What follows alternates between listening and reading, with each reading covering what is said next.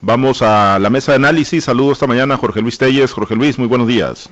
Muy buenos días, Pablo César. Buenos días a los amigos Chiquete, Osvaldo. Buenos días a todos. Muchas gracias, gracias Jorge Luis. Te saludo con gusto, Francisco Chiquete. Muy buenos días. Muy buenos días, Pablo César. Buenos días a Jorge Luis, a Osvaldo y a todos los que nos escuchan. Gracias, eh, Chiquete, Osvaldo Villaseñor. También te saludo con gusto este jueves. Muy buenos días.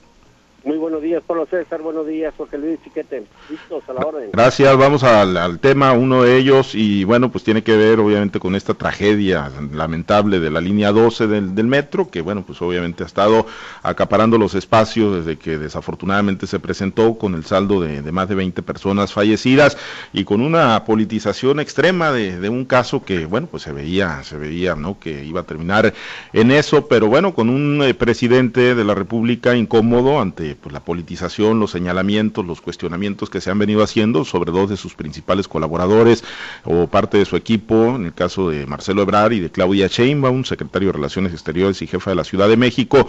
Pero bueno, eh, la pregunta aquí, Jorge Luis, y el planteamiento es, ¿se vale que en medio de pues un proceso electoral como el que vivimos o en cualquier otra coyuntura, ¿no? Se, se intente sacar raja política de una tragedia de la magnitud como la que se vive en la Ciudad de México y el otro planteamiento, eh, hay hay calidad moral de parte de quienes hoy gobiernan y de parte específicamente del presidente López Obrador para criticar a quienes están eh, cuestionando e incluso politizando pues la tragedia eh, ante pues evidente negligencia, eh, aparentes actos de corrupción, cuando él como opositor durante muchísimos años pues se valió de, de las mismas tragedias que no son privativas del presente, en el pasado ha habido muchas y él como opositor López Obrador pues en varias ocasiones también pues lucró políticamente con, con tragedias que enlutaron a México. Jorge Luis, ¿cómo, cómo ves la, la reacción que ha tenido el presidente López Obrador?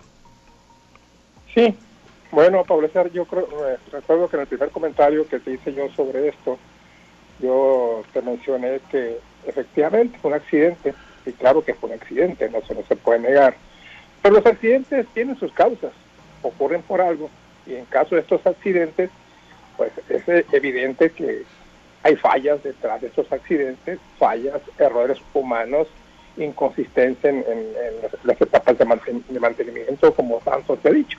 Yo te pregunto, si López Obrador escribiera, no fuera presidente, estuviera en la oposición, Claudia Sheinbaum, Marcelo Ebrard, todos ellos, si estuvieran en la oposición, ¿cómo estarían reaccionando en este momento? De manera furibunda contra quien estuviera presidiendo este país.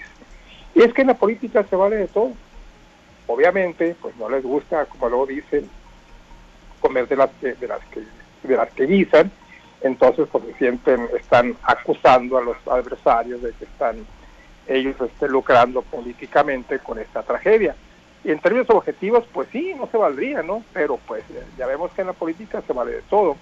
Únicamente te pregunto esto cómo estarían obrando ellos en este momento si ellos no estuvieran gobernando este país si por cuestiones menores de esto López Obrador hacía un escándalo, bloqueaba calles, quemaba pozos petroleros, eh, bloqueaba reforma y hacía muchas otras acciones, en una, imagínate una acción de esta naturaleza. Obviamente, pues ahora al presidente no le gusta que le recuerden que ni siquiera apareció. Llegaron primero las condolencias de otros países a México que un mensaje de solidaridad del presidente o de condolencia con las víctimas o de alguna explicación por lo que pasó. ¿Cuántas horas pasaron del, del, momento del accidente al momento que él comparece en su acostumbrada mañanera? Pasaron muchas horas y el silencio ya es eh, parte en él cuando no le gusta dar la cara con esta clase de situaciones y apareció para culpar a los medios y lo sigue culpando de esta tragedia. Una tragedia lamentable que no debe haber pasado porque yo también decía, yo recuerdo como hay otros metros con mucho más antigüedad, que tienen ya más de 100 años de existencia en todo el mundo, en las principales capitales europeas, donde no se dan accidentes de esta magnitud. Yo digo, pues nadie puede decir eh, esto nunca va a pasar, claro que puede pasar, pero cuando pasa se tienen que investigar y, y si se investiga a fondo, objetivamente, se van a encontrar consecuencias, consecuencias graves que pueden repercutir en contra de los actores políticos. En este momento, yo te repito, las consecuencias son muy duras y les pueden pasar factura tanto a Marcelo Ebrard como a Claudia Sheinbaum. En este momento los principales alfiles del presidente de México en la lucha por la sucesión. Sí, y, y, le pegan pues obviamente directamente a su movimiento, ¿no? A la, famosa cuarta transformación, el movimiento de regeneración nacional. Y esto de, arremeter contra los medios, chiquete, de, llamarse, ¿no? Peor que Madero, dice que pues más atacado, ¿no? Que, el presidente eh, Francisco y Madero en su momento, pues es porque quizá en este caso en particular, quizá para muchos otros de los males que aquejan al país, pues siempre tiene a los villanos favoritos por excelencia, los conservadores, los neon liberales, Felipe Calderón, pero para este caso en particular, chiquete de la línea 12, pues el presidente difícilmente va a encontrar un villano, va a encontrar otro culpable, que no sea eh, alguien parte de su movimiento, incluso Mario Delgado, que era secretario de Finanzas cuando se construyó esa línea 12, Marcelo Ebrard, que era jefe de gobierno, hoy en funciones de, jefa de gobierno, pues Claudia Sheinbaum. Eh, pues la pregunta es, eh, con todo esto, chiquete, ¿tiene calidad moral el presidente López Obrador para, para cuestionar a quienes hoy critican y quienes hoy exigen justicia y quienes, hay que decirlo, politizan la tragedia que se vive en el país? Pues yo creo que no, yo creo que es parte de lo mismo. Incluso si alguien se ha destacado haciendo esto que tú planteas es precisamente el presidente, que desde su papel de opositor fue un hombre muy justo, exigiendo, demandando equilibrio en la aplicación de la ley, exigiendo lo, que la gente quería que se exigiera, dándole voz a, los, a las víctimas.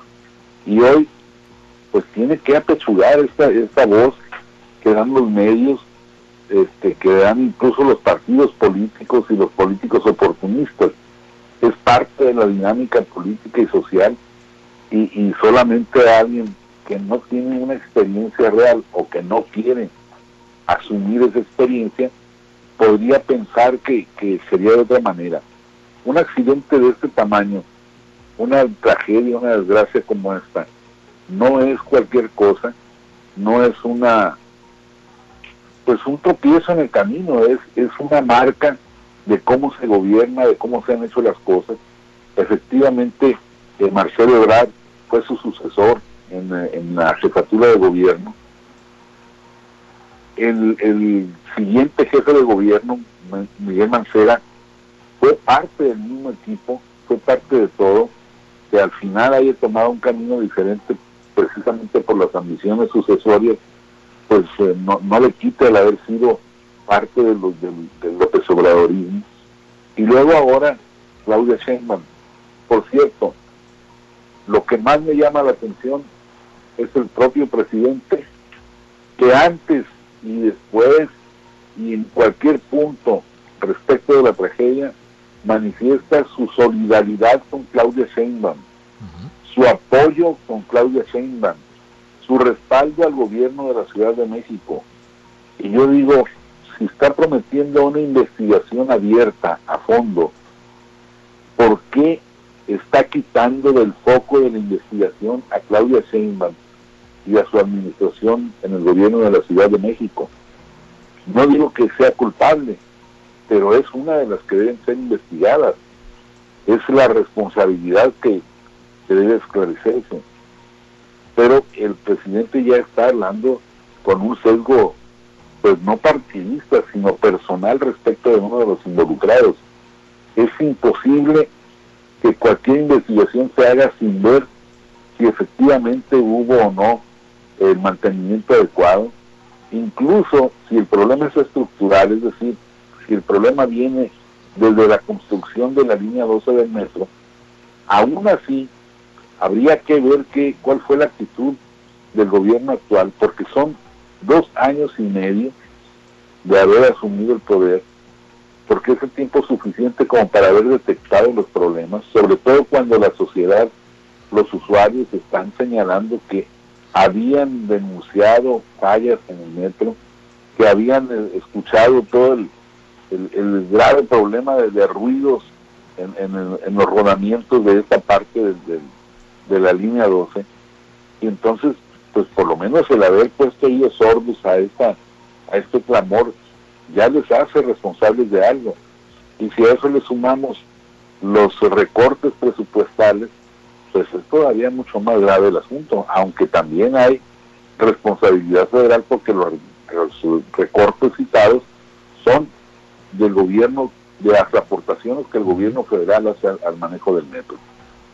Sí, en el caso este que plantea de, Claudia Sheinbaum y de Marcelo Ebrard, la defensa particularmente a, Claudia Sheinbaum, prácticamente a ciegas del presidente López Obrador, me parece que pasa, pues quizá por un tema de favoritismo, pero me, me, parece que pasa más por el que, bueno, pues acreditarle una responsabilidad a Claudia Sheinbaum en estos momentos lo involucra más a él ya como presidente y a su movimiento eh, como gobierno de nuestro país y obviamente en la Ciudad de México, donde tiene más de, de dos décadas. Y en el caso de Marcelo Ebrard, si la culpabilidad fue al origen, bueno, pues eh, no lo exime de responsabilidades porque igual era su grupo, pero pues es más una responsabilidad política, ¿no? Que, tendría. Pero bueno, eh, Osvaldo, eh, ¿hay o no hay calidad moral de parte del presidente López Obrador para, bueno, pues tratar de acallar las críticas ante esta tragedia de la Ciudad de México? Bueno, fíjate, para ser que yo creo que esta tragedia del metro, que ojo, es el sistema de transporte de la gente pobre, ¿eh? de la gente que dice el presidente López Obrador defender que primero está en sus prioridades de gobierno. Eh, viene a poner a prueba una vez más dos cosas. Una, ¿qué tanto o hasta dónde la gente le va a perdonar las fallas, los errores, el mal gobierno al presidente López Obrador? Y segundo, ¿qué, qué habilidad o pone a prueba la habilidad que tiene para encontrar ese segundo culpable del que tantas veces hemos hablado esa serie que recomendamos de cómo salvar al asesino, que te dice, primero desacredita a quienes te acusan, segundo desaparece todas las evidencias que te incriminen y tercero busca un segundo culpable. El presidente ha sido experto en buscar segundos culpables de, lo, de las cosas que suceden en su gobierno y que lógicamente tienen un saldo negativo. Hoy esto se dificulta porque buscar un segundo culpable va y pega al centro de su clase política, va y pega al centro de su propio equipo de gobierno. Es Claudia Sheinbaum, es eh, Marcelo Ebrard, o al que le busques, va a ser un gobierno, va a ser un personaje que ha estado pegado a él y ligado a él durante los últimos 20 años que eh, esta clase política o este grupo político han tenido el gobierno del Distrito Federal. Imposible buscar un segundo culpable que no le pegue a él. Buscar un segundo culpable en los empresarios, pues, ah, carajo, estaría mucho más difícil todavía porque son los mismos empresarios que le siguen trabajando, le trabajaron a él en aquellos años y le siguen trabajando a él en la cuarta transformación o en su gobierno federal. Pues también por todos lados va a salir raspado el presidente de la República. Por eso no extraña que el presidente esté buscando ese segundo culpable en los medios de comunicación y decir, mira, están politizando el caso este de gracia de la gente, pobrecita, se murió. No, no son los medios de comunicación. Al final de cuentas es una inconsistencia, una ineptitud, una falta de visión, es un error haber quitado los presupuestos para mantenimiento de obras estratégicas. Recordemos que también hubo explosiones en una planta ya de Pemex, que también costó vidas y costó muchos daños. En fin, ha habido eh, eh, grandes fallas de su gobierno. El detalle está ¿qué tanto le va a seguir perdonando a la gente? Le ha perdonado que la economía esté por los suelos y que se hayan perdido más de 10 millones de empleos, eh, pero bueno, esto también le habrá de perdonar. Le habrá perdonado que por la pandemia hayan muerto más de 400 mil personas. La pregunta es, ¿esto también o ya va a ser la gota que derrame el vaso? ¿Le ha perdonado que haya más de 80 mil personas asesinadas en sus dos años de gobierno y medio? Y la pregunta es, ¿esto será la gota que derrame el vaso o qué va a ser? ¿Cuál va a ser ese punto de quiebre entre lo que la gente le ha tolerado al gobierno de Andrés Manuel eh, con lo que ya no estaría dispuesto a seguirle tolerando más? Eso es yo creo que lo que está ahorita en veremos, lo que pone a prueba el presidente López Obrador para ver hasta dónde se acaba eh, esa tolerancia que la propia sociedad le ha, le ha dado al presidente en sus constantes errores, en sus constantes fallas y en sus constantes desaciertos como gobernante. Pues sí, una papa caliente verdaderamente la que tiene el presidente, con muy poco margen de maniobra aún y cuando, bueno, pues busque los distractores y busque siempre apuntar hacia otro lado. Es, es un tema este de la línea 12 del metro que le pega pues directamente en la línea de flotación de su movimiento.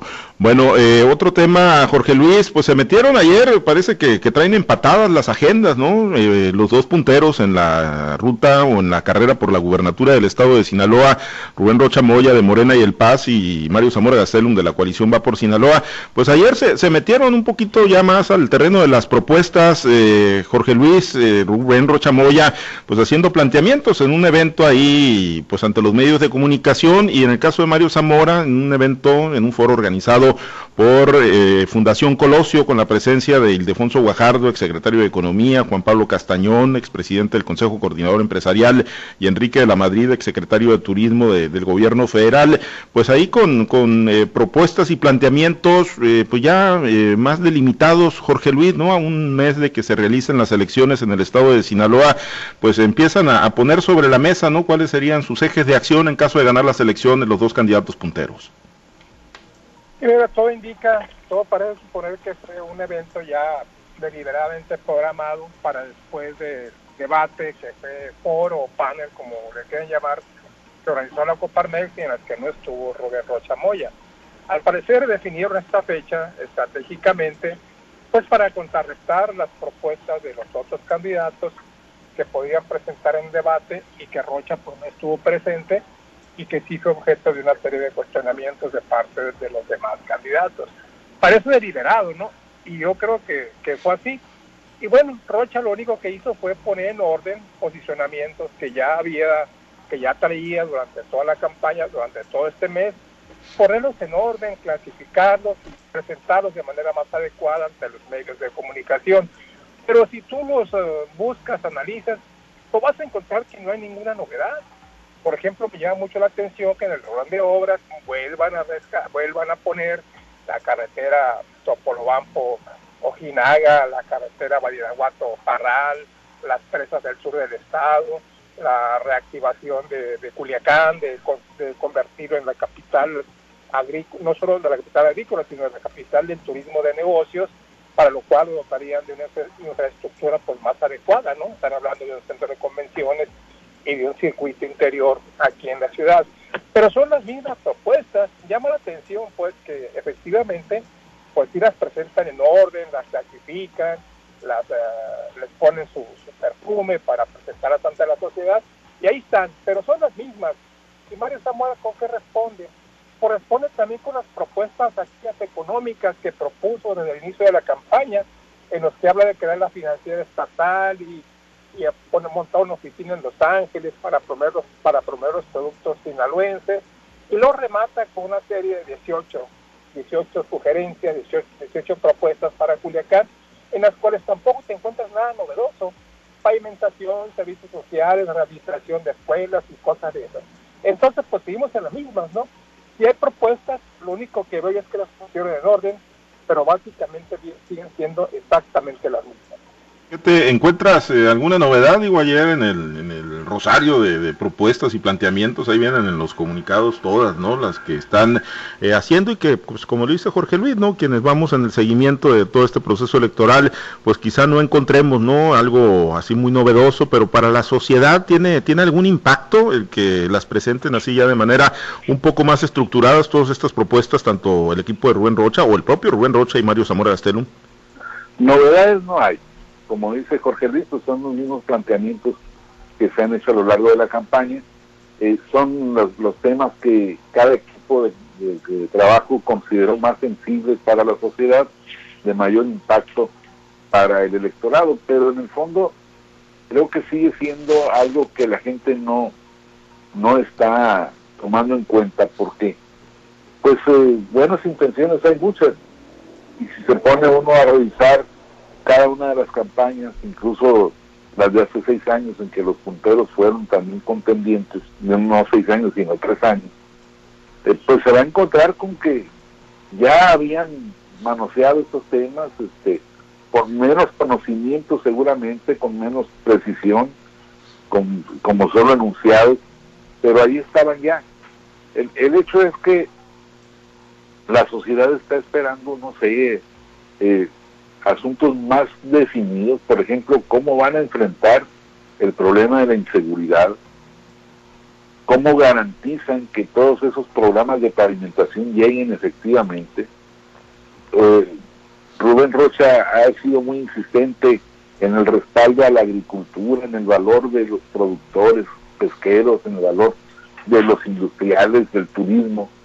Y, y bueno, pues no ha dicho cómo va a convencer al presidente de revertir esa, esa idea que tiene de que pues por acá no se debe invertir dinero en, estas actividades, sino que todo debe irse al sureste para equilibrar el desarrollo social que, no se ha tenido por aquellos rumbos.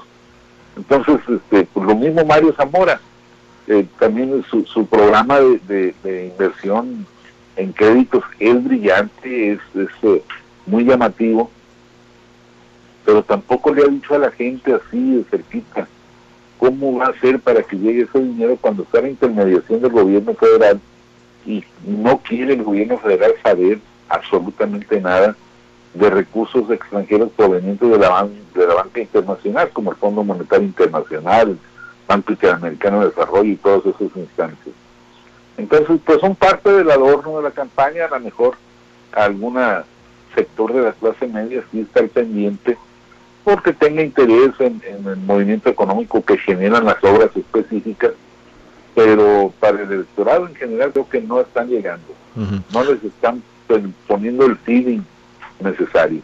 Osvaldo, tú, tú lo has dicho y con tu comentario cerramos, eh, tú lo has dicho, ¿no? Que pues no necesariamente pues este cúmulo de, propuestas, quizá bien estructuradas y con muy buena redacción, son las que pues tienen mayor impacto o inciden en el sentido del voto, ¿no? O en la preferencia que va a adoptar algún ciudadano de cara a la elección, sino son otros temas, son otras frases, son otras actitudes las que las que inciden de mayor o menor manera en el proceso electoral, en el ánimo que tenga el electorado de cara al 6 de junio, Osvaldo. Sí, César, eh, cada vez que se hacen mediciones nos encontramos con números que son muy elocuentes. Siempre hemos dicho, eh, la propuesta solamente le interesa al 6% de la gente que es consultada. Pero fíjate, hay un dato muy interesante. Después del primer debate oficial que organizó el IE, los candidatos a la gubernatura, se consultó a la gente ¿Sabes qué porcentaje de gente supo del debate? O sea, ni siquiera sigues tú vio el debate. Supo del debate, que se realizó el debate, que hubo una confrontación de ideas entre candidatos, solamente supo el 40%. De gente que vio el debate completo, estamos hablando solamente del 4% del electorado que se midió. Entonces, tú te imaginarás eh, si realmente es la propuesta lo que le llama la atención a la gente. De repente nosotros los periodistas decimos, ah, lo que la gente quiere es propuesta. No, no es lo que menos quiere la gente. Y, tiene que ver con algo que dijo Jorge Luis, que dijo Chiquete. A ver, las propuestas que viene escuchando la gente son las mismas.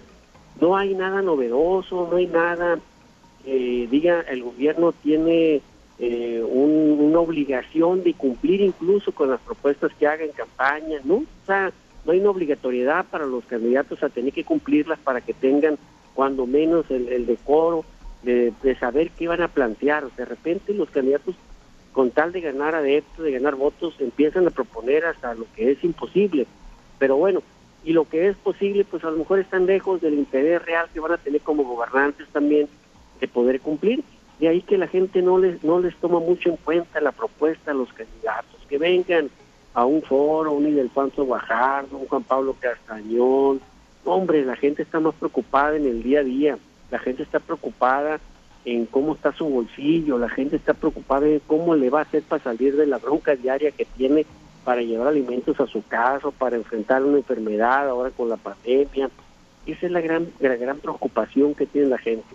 El 54% de la gente pide que se resuelva el problema económico, por ahí, más allá de la pandemia, más allá de, la inseguridad, que es la segunda causa o el segundo tema que, te piden que se atiendan, del 54 al 13% de inseguridad, solamente el 9% pide atención de la pandemia, solamente el 6% pide combate a la corrupción. De ese tamaño está la bronca económica que tiene la gente en estos momentos. Entonces, De ahí, eh, si tú le preguntas a la gente, oye, ¿estás, eh, ¿conoces la, propuesta de los candidatos? La respuesta es, no conozco ni a los candidatos. ¿eh? Pues la gran mayoría desconoce el nombre de los candidatos. Y ahí que bueno, ¿qué tienen que hacer los candidatos? Recurrir precisamente a frases pegajosas, a las acusaciones que se lanzan uno contra otro, a conceptos muy propios que les puedan quedar en la mente a la gente para tener cuando menos un, un, patrón de referencias a tal o cual candidato. Y la propuesta pues pasa a un término, ni siquiera el segundo término, pasa por allá a las, al último de las preocupaciones o el interés de la gente, desgraciadamente. No debería ser, pero esa es la realidad que nos, que nos toca vivir y que estamos viviendo. Pues sí, coincido, no debería ser así, pero bueno, eh, pues es la, es la realidad. Gracias Osvaldo, excelente día. Habrá que estar. Saludos, muchachos. Gracias, nos despedimos, Jorge Luis. Excelente jueves. Gracias, Pablo César. Muy buenos días. Muy buen día, chiquete. Buenos días, saludos a todos. Gracias a los compañeros operadores en las diferentes plazas de Grupo Chávez Radio. Muchas gracias, por supuesto, a Alberto Armenta por su apoyo para la transmisión de Facebook Live. Nos despedimos, manténgase conectado con nosotros a través de todas nuestras plataformas digitales, nuestro portal www.noticieroaltavoz.com, presencia en Facebook, en Twitter, en Instagram, los podcasts en Spotify. Soy Pablo César Espinosa, le deseo a usted que tenga un excelente y muy productivo día.